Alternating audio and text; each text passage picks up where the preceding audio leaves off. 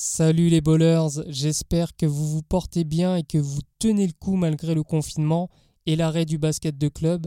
Je vous retrouve après une longue absence. Mes semaines restent très intenses, d'autant plus que je suis en formation depuis décembre en préparation physique et performance sportive et que je cumule ça avec mes deux professions et la chaîne YouTube Better Athlete Basketball que j'ai relancée récemment après trois mois d'absence.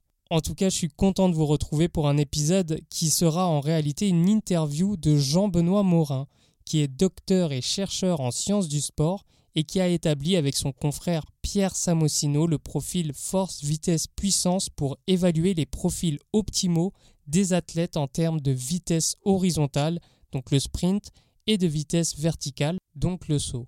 Leurs recherches ont permis d'aller plus loin dans l'évaluation des athlètes, dont les basketteurs, et d'ailleurs plusieurs équipes de NBA utilisent le profil force, vitesse, puissance. Avant de commencer cet entretien, j'aimerais remercier une nouvelle fois Jean-Benoît Morin pour sa disponibilité et sa gentillesse, car son temps est précieux et j'ai vraiment apprécié qu'il puisse m'en accorder pour discuter. Ne soyez pas surpris, mais je le tutoie durant l'interview. C'est en réalité l'un de mes formateurs, donc voici pourquoi je me suis permis de le tutoyer. Sans plus tarder, je vous laisse découvrir cet entretien en intégralité.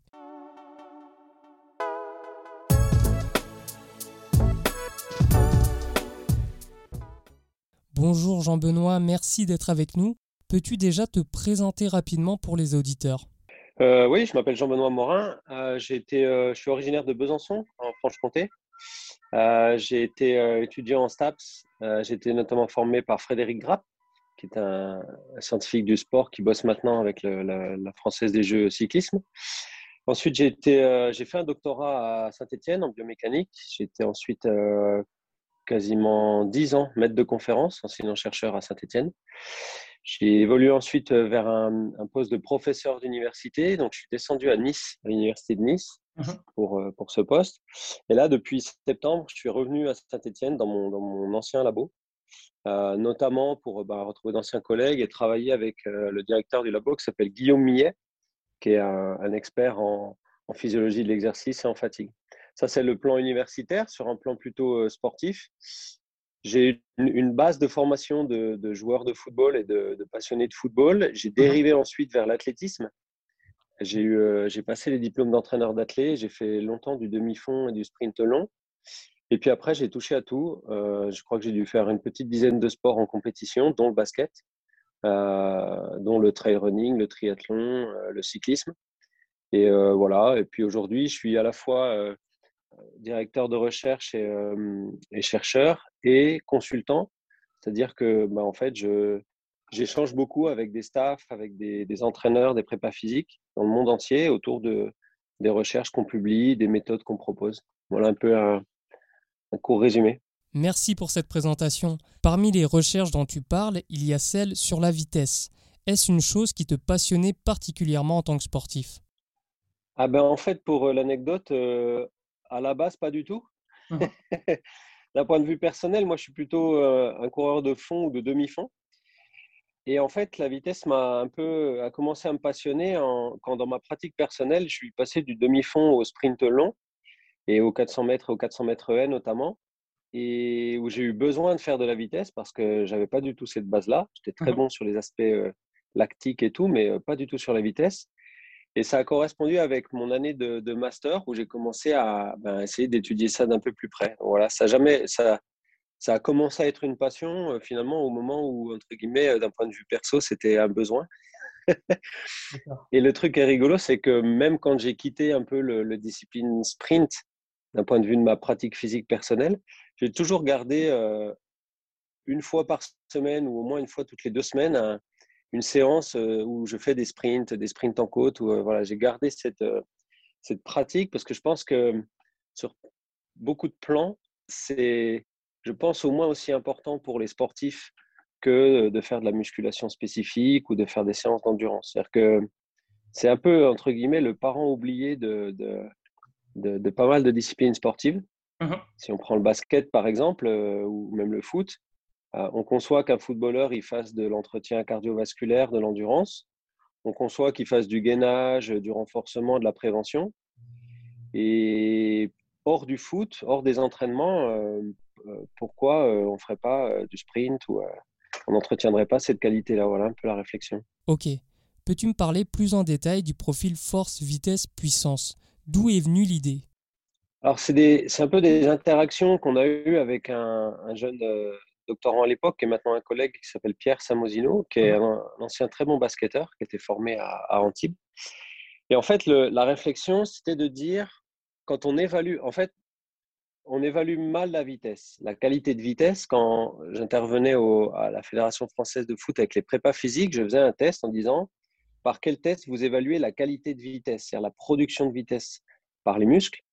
Et souvent, ce qui ressortait, c'était des tests de détente verticale, des tests de sprint sur 30 mètres, des choses comme ça, qui en fait n'évaluent pas vraiment la qualité de vitesse. On évalue une performance, mais on n'évalue pas une production musculaire. Mmh Et donc, ben voilà, ça a commencé comme ça en se disant, peut-être que les tests qu'on utilise sont pas forcément les plus réalistes par rapport à une qualité musculaire.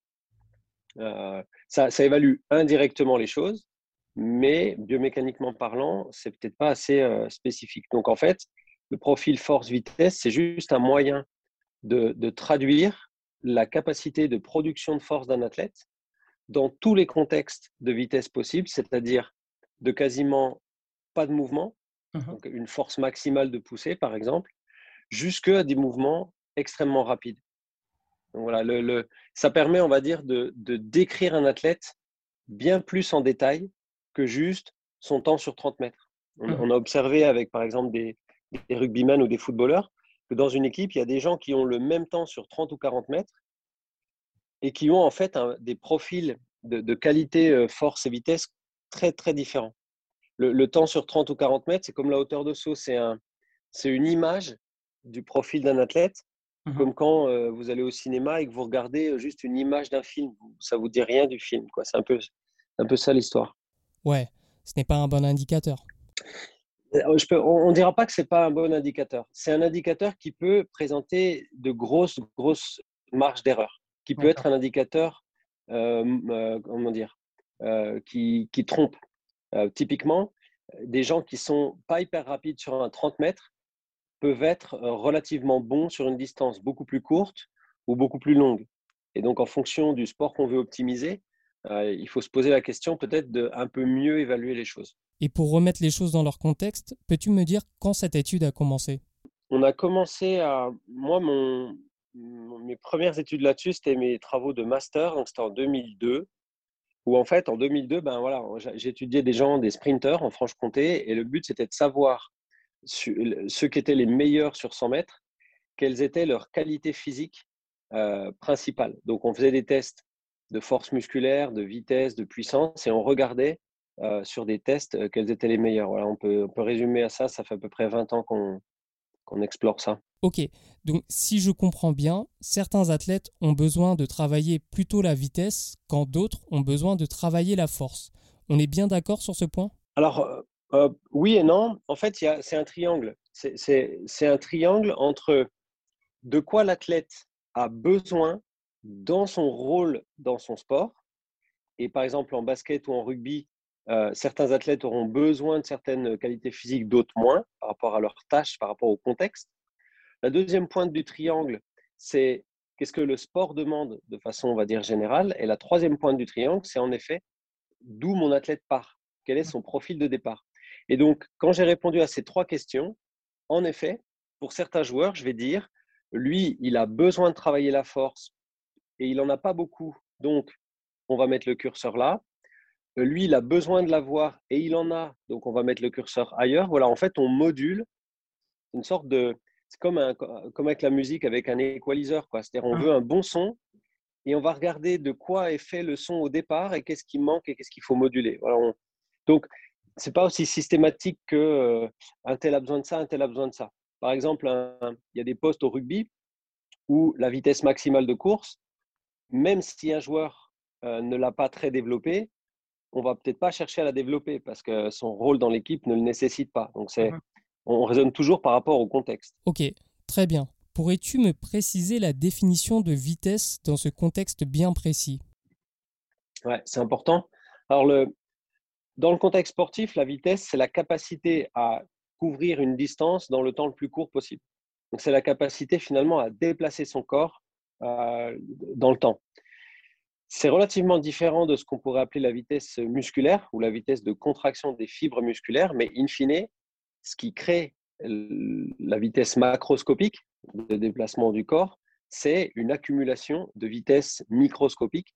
Et donc, si on développe la qualité musculaire et que globalement la, technique permet les choses, euh, on va retrouver une vitesse macroscopique élevée. Donc, c'est la capacité à, se déplacer beaucoup par unité de temps ou alors dans un temps donné, dans un, sur une distance donnée, à se déplacer dans le, moindre temps possible. Si on prend le basket, par exemple, euh, c'est soit couvrir du terrain, soit dans un temps qui est donné par une trajectoire de balle ou un rebond, d'essayer de couvrir la plus grande distance. Ok. On voit plein de programmes pour gagner de la détente qui circulent et, ces programmes sont généralement axés sur la force et très peu sur la vitesse. Le problème c'est que de très jeunes vont se lancer dans des programmes sans savoir vraiment ce qu'ils font et où ils se situent et malheureusement ils finissent parfois par se blesser. Quel est ton avis sur la question? Ouais, alors je me rappelle qu'un été, alors je ne saurais plus te dire l'année, mais c'était, je jouais encore au basket, j'ai fait le programme Air Alert.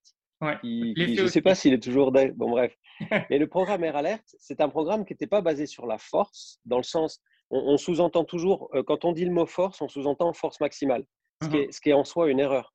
Euh, un, boxeur qui envoie son point extrêmement rapidement, il a, il a créé beaucoup de force dans un contexte de très haute vitesse. Tu vois, le, le... Mais le programme Air Alert, il n'était pas basé sur la force, il était basé sur la répétition et sur une répétition un peu folle et sur le fait, comme tu l'as dit, que c'était en gros à la fin, soit tu dunks, soit tu as des tendinites partout. C'était un peu ça, c'était un peu la vision euh, do or die. Et effectivement, euh, le, un prérequis euh, qui est à mon avis trompeur, c'est que pour sauter haut, il faut beaucoup de force. Et en fait, c'est pas aussi simple que ça parce que pour sauter haut, il faut propulser sa masse corporelle très vite.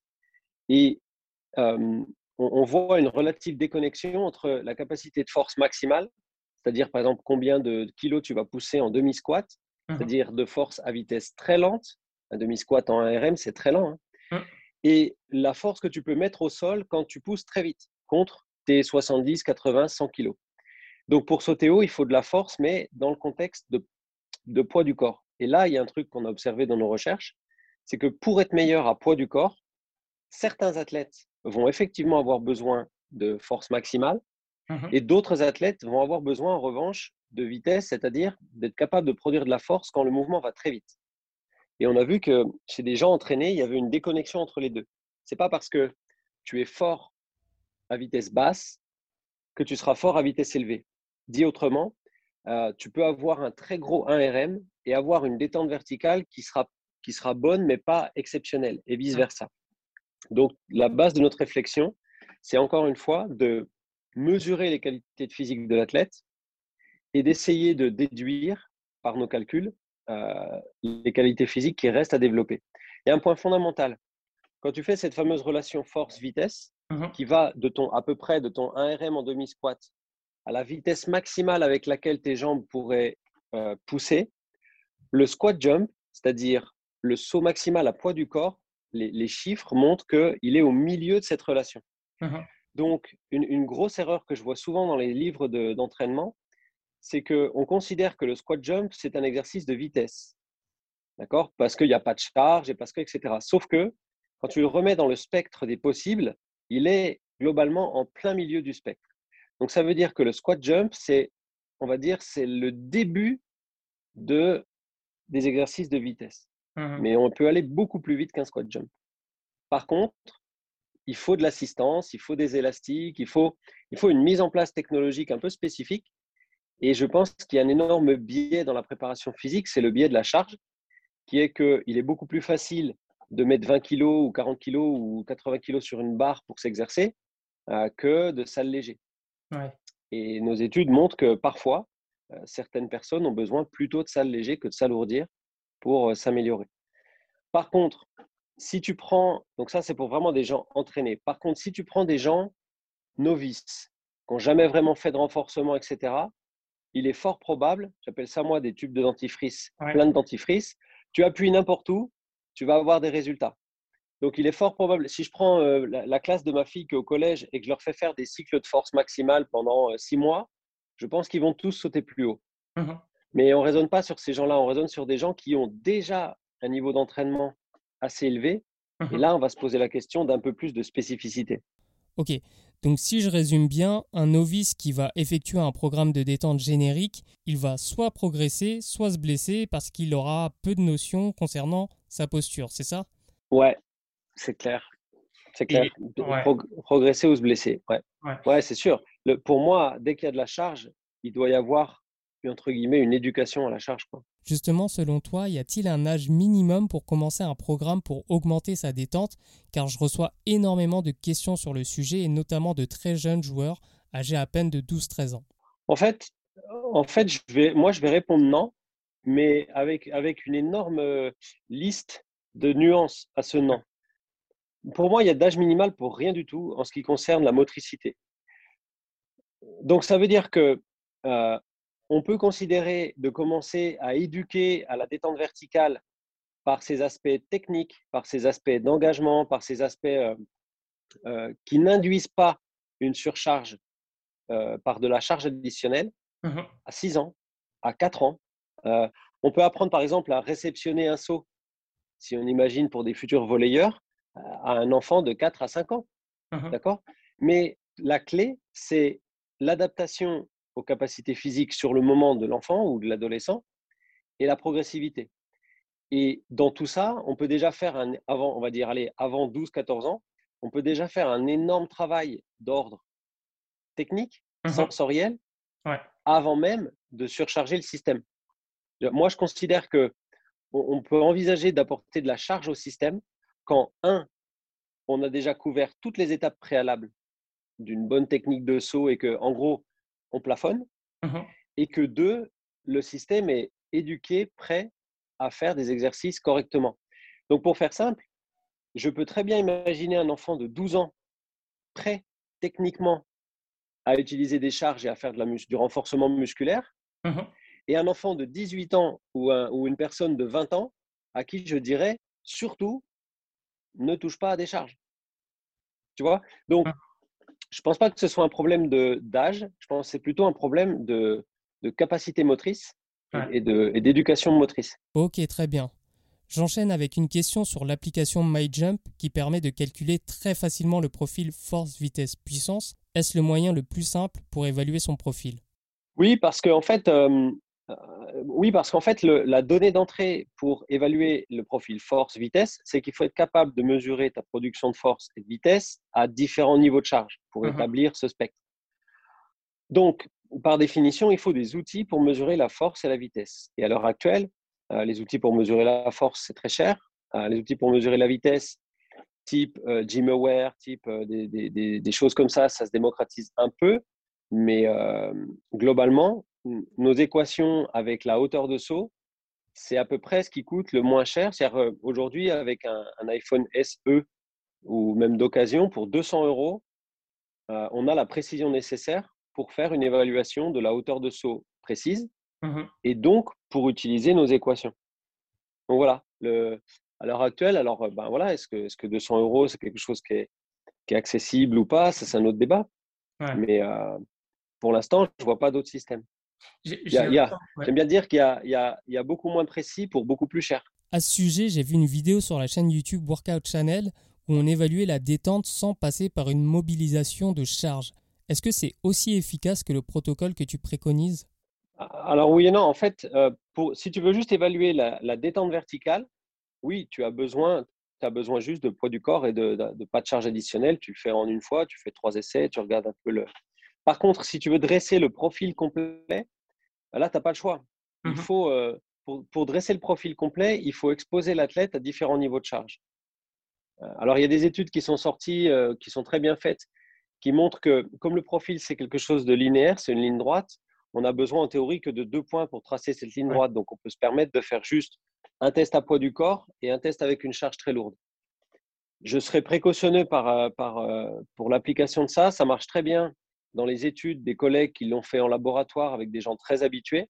Mais euh, il faut vraiment, vraiment, vraiment être hyper habitué, hyper fiable. Donc, nous, on recommande au moins quatre conditions de charge pour avoir quatre Mhm. points différents. Donc voilà, si tu veux juste ta détente verticale, euh, oui, tu filmes et tu, et tu utilises l'application. Ok, d'accord. Après, juste petite parenthèse, uh-huh. le, c'est n'est pas obligatoire d'utiliser l'application. En fait, l'application, elle utilise une, toute petite équation qui dit que quand un corps passe du temps en l'air, sous l'effet de la gravité, il y a une bonne proportion entre le temps qui passe en l'air et la hauteur de déplacement de ce corps. C'est uh-huh. valable pour tous les corps.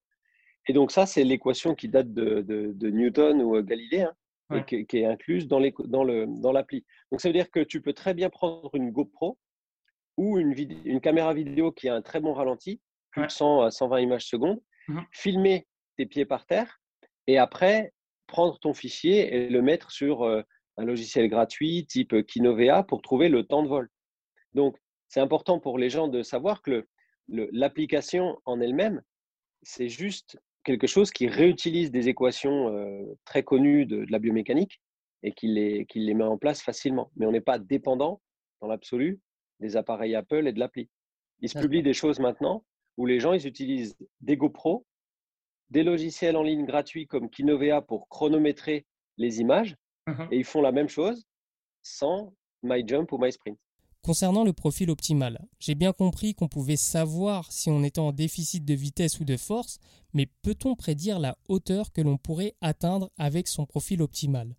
Alors en fait, la prédiction, ce n'est pas une prédiction, c'est un, enfin si c'est une prédiction, mais c'est un, c'est juste que on prend la même équation qui calcule le profil optimal, d'accord, sur la base de la puissance de l'athlète et de sa distance de poussée et de sa masse corporelle.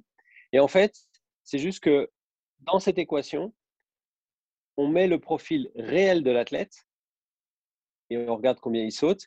Et après, on remplace le profil réel par le profil optimal de l'athlète et ça nous dit combien il va sauter. la précision, la puissance de prédiction de cette équation, elle est de l'ordre de 95%.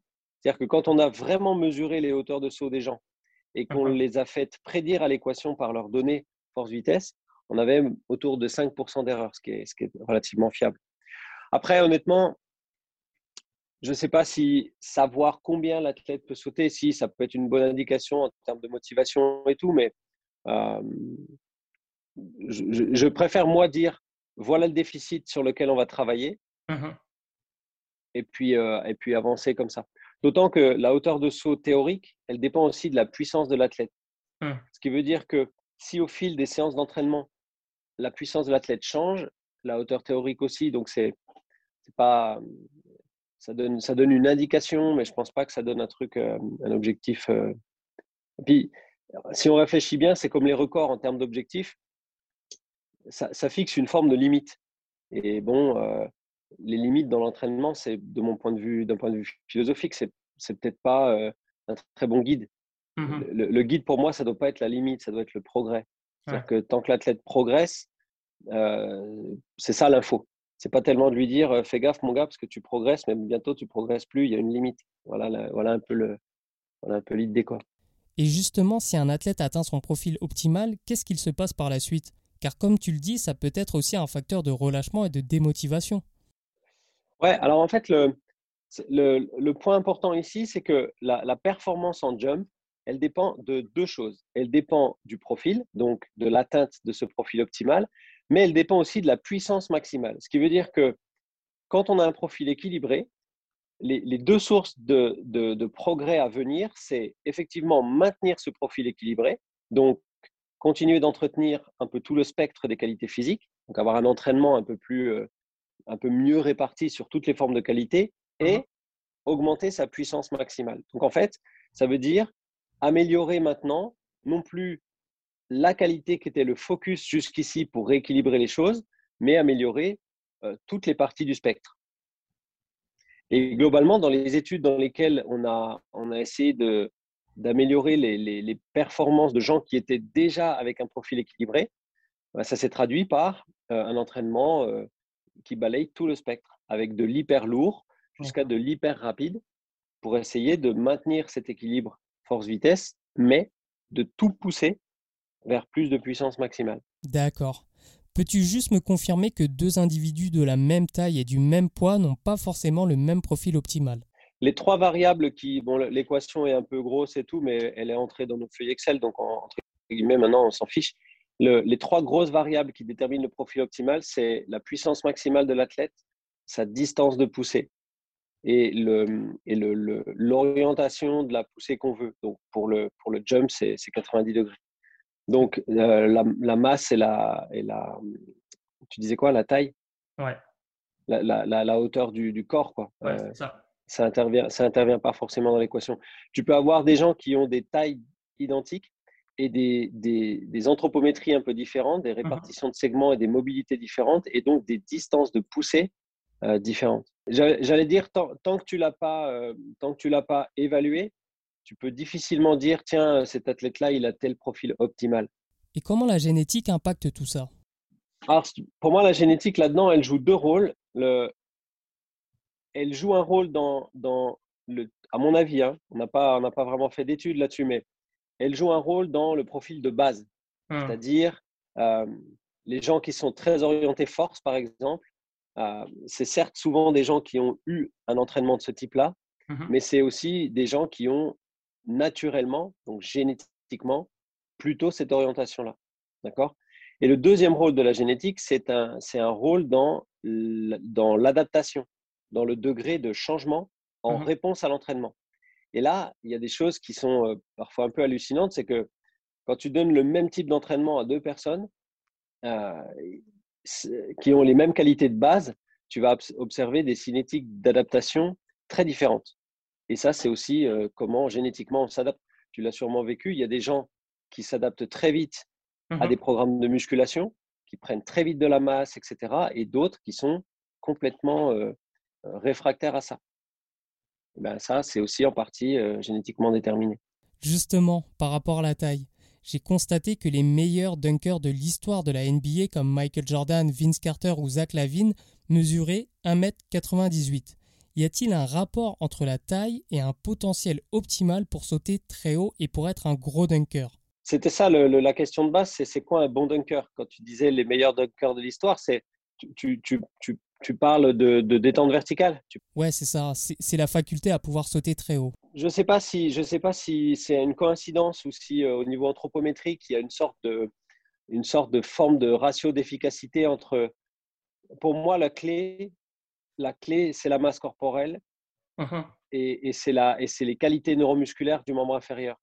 C'est-à-dire que euh, à qualité neuromusculaire du membre inférieur égale, une masse corporelle supérieure va peut-être être un facteur limitant euh, confère LeBron James, par exemple, euh, qui, est, très bon, mais qui, au niveau purement euh, athlétique par rapport à ceux que tu as cités avant, est probablement en dessous. Mmh parce que peut-être qu'il a des qualités neuromusculaires proches, mais il a une machinerie à emmener qui fait, qui fait je sais pas, 15-20 kilos de plus. Mmh D'accord? Donc, donc, peut-être que les, les exemples que tu as cités, ils ont, ce, ils ont ce, cet optimum entre, entre une masse suffisamment élevée pour pouvoir euh, euh, produire de la puissance euh, comme il faut et suffisamment faible pour pouvoir quand même être aérien. Là-dessus, là-dessus, je suis d'accord avec toi. Le, des formats, des formats comme, comme Carter ou Jordan, c'est probablement des formats un peu optimaux par rapport à ça. Au basketball, c'est plutôt rare de dunker sans élan. Justement, tu as établi avec Pierre Samosino un profil force-vitesse-puissance spécifique pour le sprint. Y a-t-il un rapport entre courir vite et sauter haut? Ouais. Alors, je ne suis pas sûr que je suis pas sûr qu'il y ait un, un lien dans la capacité à dunker après élan avec le profil en sprint. Pourquoi? Parce que le profil en sprint, c'est quelque chose qui considère une accélération mmh jusqu'à l'atteinte de vitesse maximale. Or, là aussi, il y a une forme de vitesse optimale tu peux pas, tu peux pas t'élever très haut après un élan dans lequel tu serais allé à Vmax. Tu vois, il y a, il y a un élan optimal là. Et, d'ailleurs, ça se voit sur les concours de dunk. C'est assez rare euh, les dunks à départ de pied où ça va haut, où il y a un élan euh, de furieux juste avant. Mmh Donc, à mon avis, non. En revanche, euh, ça se travaille dans le sens où il, la capacité à transformer de l'énergie cinétique horizontale en détente, ça passe beaucoup par le. c'est certes, c'est un peu un aspect technique, hein, mais c'est la capacité à, à, réorienter la force de poussée mmh et la capacité à avoir énormément de, de renvoi d'énergie élastique. C'est-à-dire d'être capable avec les membres inférieurs de stocker de l'énergie et de la renvoyer tout en la réorientant. Ah, ça, c'est voilà, les athlètes qui ont cette forme de transition horizontale-verticale dans le dunk, c'est des gens qui sont capables de stocker, restituer de l'énergie et réorienter tout ça euh, dans le geste. Et ça, honnêtement, euh, je pense pas que ça s'apprenne ou que ça se travaille par des approches type euh, musculation ou type exercice. ça s'apprend vraiment dans le mouvement. C'est tellement spécifique que ça doit se travailler dans le mouvement. Et je pense que c'est un très bon complément des programmes qui visent, eux, uniquement de la pure détente verticale qui part de zéro euh, et qui pousse. Quoi.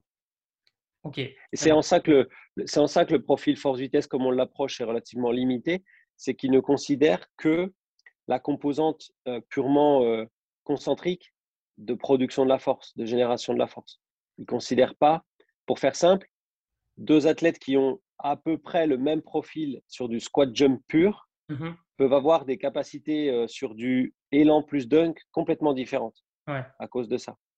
Quel conseil tu donnerais aux plus jeunes qui sont complètement omnubilés par le dunk, qui ne pensent qu'à ça et qui fantasment limite sur ça? Honnêtement, euh, clairement, c'était mon cas par exemple. Mmh. Euh, toi, moi, je fais, je fais un petit mètre 78. J'avais des bonnes qualités qui me permettait d'envisager de pouvoir dunker, tu vois. Donc, euh, j'arrive à comprendre que ça puisse être un, un peu une fixette. Si c'est le cas, euh, bon, déjà, moi, moi, en fait, le conseil que je leur donnerais, c'est un conseil que tu ne peux pas donner à des adolescents, mais c'est le conseil d'attendre. Parce que d'attendre deux choses. Un, est-ce que leur croissance va leur permettre d'être plutôt un joueur à 1m90 ou plutôt un joueur à 1m70 Mmh Parce que là, il y aura une énorme partie de la réponse qui va, qui va arriver. Il ne faut pas se leurrer. Hein, voilà. Donc, et deux, moi, je leur conseillerais, s'ils peuvent, de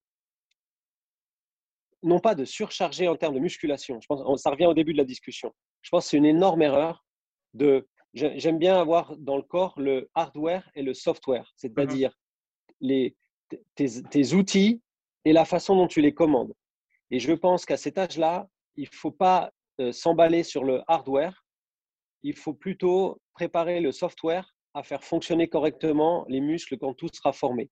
Et mmh donc, ça veut dire que s'ils veulent dunker, eh ben, qu'ils se mettent des paniers à 2,60, qu'ils se mettent des paniers à 2,40 et qu'ils commencent à se faire plaisir, à acquérir le geste dans un contexte qui correspond à leur capacité physique. Mmh alors, OK, ils vont dire, ouais, mais c'est pas du dunk, blablabla. Bla, bla. Mais bon, en 3 mètres 5, tu peux pas dunker. Donc, euh, donc, baisse le panier et travaille tous les aspects techniques. Et quand tu es euh, à l'aise à 2,40, mets-toi à 2,60. Et peut-être dans un an, tu seras à l'aise à 2,60. Et mets-toi à 2,80. Et en fait, sous un spectre de, je sais pas, 2 ans, 3 ans, 4 ans, le software va être à jour. Donc, ton logiciel de dunker sera à jour. Techniquement, tu auras tout ce qu'il faut, mais à 2,80. Et peut-être que soit ta croissance, soit les, programmes musculaires que tu mettras en place après vont te permettre de le faire à 3,05. Voilà, c'est ça l'idée. Je pense que le, et je pense que le risque, c'est de prendre le problème complètement à l'envers. De dire, bon, l'objectif, c'est 3,05. Euh, j'ai 12 ans, je fais 1m60. Euh, je vais envoyer du, de la presse inclinée. Ça, je pense, ça, c'est la, ça, c'est la grosse erreur. Bon, MyJump c'est cool, mais tu me confirmes que derrière, il faut pouvoir interpréter les résultats et surtout pouvoir bien accompagner l'athlète pour qu'il réalise les bons exercices pour atteindre son profil optimal, non? Euh, MyJump, c'est un thermomètre. Ça veut dire que, ça veut dire que euh, c'est comme toi avec un thermomètre. Tu, tu prends ta température, tu as 39. Qu'est-ce que tu fais?